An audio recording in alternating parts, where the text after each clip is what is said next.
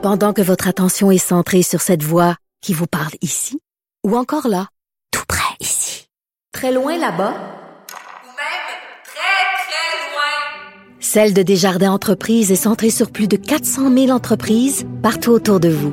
Depuis plus de 120 ans, nos équipes dédiées accompagnent les entrepreneurs d'ici à chaque étape pour qu'ils puissent rester centrés sur ce qui compte, la croissance de leur entreprise.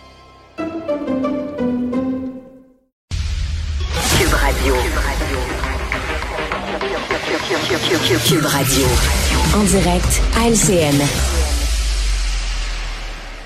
Mardi, Mario et Emmanuel sont avec nous. Alors, euh, les controverses n'ont pas manqué. Hein. Les dernières euh, semaines ont été difficiles pour les libéraux à, Ottawa. Plusieurs l'ont dit et répété. Et là, le dernier sondage à Bacchus, comme une espèce de drapeau rouge là, pour euh, Justin Trudeau, Mario. On va voir les intentions de vote au Québec, là, notamment. Ouais. Ben, ça se sentait, là. on peut pas être surpris. Euh, c'est une des pires périodes pour M. Trudeau, euh, en particulier au Québec. On peut imaginer que dans le découpage de ça, si on l'avait par comté, que dans plusieurs comtés hors Montréal, dans le Québec francophone, euh, la, commissaire à la lutte à l'islamophobie, plus le chemin Roxham, plus les députés de l'Ouest de Montréal qui jacassent contre la défense du français. Tu sais, à un moment donné, c'est une accumulation. Tu te dis, ben voyons, ce parti-là, pour les Québécois francophones, pour les, les Québécois hors Montréal, est-ce qu'ils comprennent les questions identitaire. Donc, il y a, y a un avertissement. C'est pas, on n'a pas d'élection demain matin, c'est pas la panique dans le camp des libéraux, mais il y a certainement un, avertissement. Et je pense pas, si on le prend pour l'ensemble du Canada, je pense pas que depuis que M. Trudeau est premier ministre en 2015, je pense pas qu'il y a eu jamais un sondage aussi, euh, qu'il mette aussi en arrière. Ouais. Il faudra voir, hein, comme le disent les sondeurs, s'il y a une, tendance. qui se dessine dans les prochains mois. Euh, un des dossiers qui a sans doute euh, fait perdre des points, hein, tu le dis, euh, Mario, c'est chemin Roxham. Emmanuel, une majorité de demandeurs d'asile sont déplacés vers l'Ontario. On, l'a vu avec, avec Yves tout à l'heure. Est-ce qu'on sent un réveil du gouvernement Trudeau là, devant un problème qui va devenir un peu plus canadienne que jamais?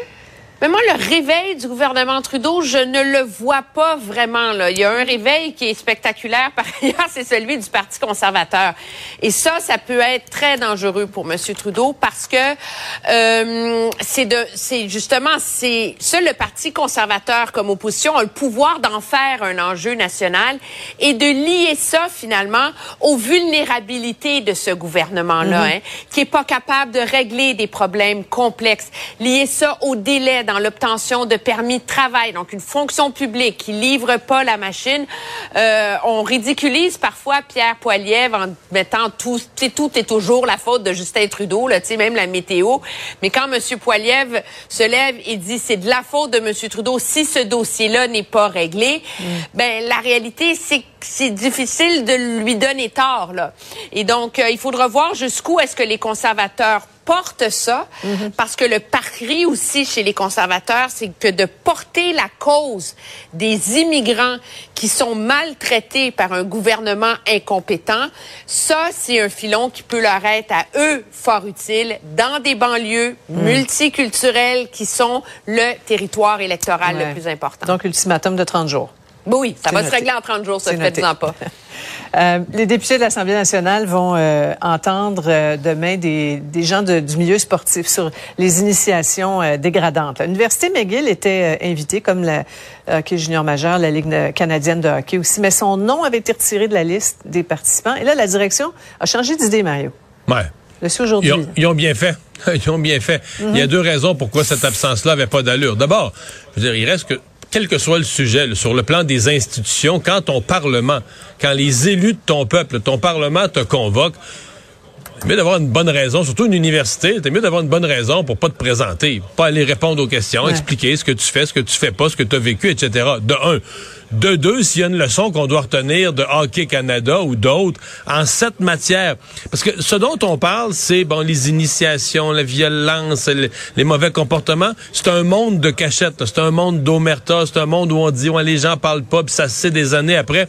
Alors de pas se présenter pour venir à parler, de, venir en parler, donc de faire une espèce d'omerta dans un monde où tout le monde dénonce les omertas, euh, c'était pas gagnant pour l'université McGill. Donc je pense qu'ils font la bonne chose et j'espère que demain ça va bien se dérouler puis qu'on va élargir un peu de la question des initiations, mais qu'on va élargir un peu à toute la question d'un sport, euh, d'un monde du sport plus sain. Ouais. On essaie, Emmanuel, hein, de, de comprendre cette résistance, d'autant plus qu'il y avait eu un épisode pas très joli chez Ouais. eux en 2005. là. Mais c'est ça, je pense qu'il y avait une perception euh, erronée quant à l'objectif. Je pense que euh, McGill est méfiante de toute façon euh, du gouvernement euh, de la CAQ en général. Là, ils n'ont pas des relations au beau fixe. Puis il devait aussi avoir une inquiétude que finalement on allait traîner McGill pour lui faire un procès sur de l'histoire ancienne, alors que objectivement, c'est plutôt de demander à McGill quelles leçons on peut tirer De leur expérience Ouais. face à ça. Mais je partage l'opinion euh, de Mario. C'était inexcusable Mhm. qu'une institution financée par nos deniers publics euh, refuse euh, initialement d'aller euh, témoigner euh, devant un comité. Il y a eu parlementaire. de la pression des, des élus là, ces, ces dernières heures. Euh, parlons du programme maternel 4 ans là, qui ralentit. On vient d'apprendre ça euh, grâce à notre collègue Alain Laforêt. Un extrait de son entretien avec le ministre Drainville. On ralentit, euh, mais on s'arrête pas. C'est-à-dire que le- la cible de 2600 classes de maternelle 4 ans est maintenue, mais on la décale dans le temps parce qu'on n'a pas le choix. Ouais, pas de choix. Mario, donc le- les enjeux d'espace, de main-d'œuvre ont, ont eu raison du, du programme. là. En tout cas, c'est c'est ralenti là, pour un moment. Ouais. Les explications sont faciles à comprendre, mais c'est quand même un gros coup politiquement. C'était un des engagements forts euh, de la CAQ. Et pas juste un engagement Ouais. de parti, un engagement renforcé personnellement par le chef, personnellement par le premier ministre qui en avait dit, qui avait dit à un moment donné quand on lui avait posé une question, c'est toujours une question difficile dans tous tes engagements électoraux, c'est quel le plus important, c'est celui-là qui avait choisi. Je comprends qu'on l'abandonne pas, mais on le met on le met sur la grosse glace. là. Euh, on comprend le pourquoi en même temps. Euh, Bernard, Bernard Drinville veut pouvoir dire, il a fait une tournée, on sait que dans le milieu de l'éducation, on manque de monde, on manque de main-d'œuvre. Il veut pouvoir dire, Ouais. je vous ai écouté pour que la suite des choses aille mieux pour lui. Mais c'est une grosse claque pour le parti. Là. Ouais. Manuel, vaut mieux dire la vérité que de bullshiter. C'est un bon slogan quand même. Oui, non, c'est un bon slogan, puis c'est une façon pour euh, Bernard Dréville d'essayer de montrer qu'il n'est pas aussi dogmatique que son prédécesseur, M. Roberge, mais c'est une défaite immense pour la CAQ. Pénurie de main-d'œuvre, pénurie de locaux, je m'excuse, mais on leur avait dit tout ça en 2018. C'est la preuve que c'était un beau projet. C'est important. Moi, je défends les maternelles 4 ans, mais que c'était une promesse mal ficelée. Et là, maintenant, ben, ce sont les, les enfants qui vont en payer le prix. Merci à vous deux. Au revoir. À demain, Mario. Ah, c'est ce qui met un terme à notre émission d'aujourd'hui. Euh, Merci d'avoir été des nôtres et on va être encore là demain 15h30 pour se dépasser, pour bien vous informer. Bonne soirée.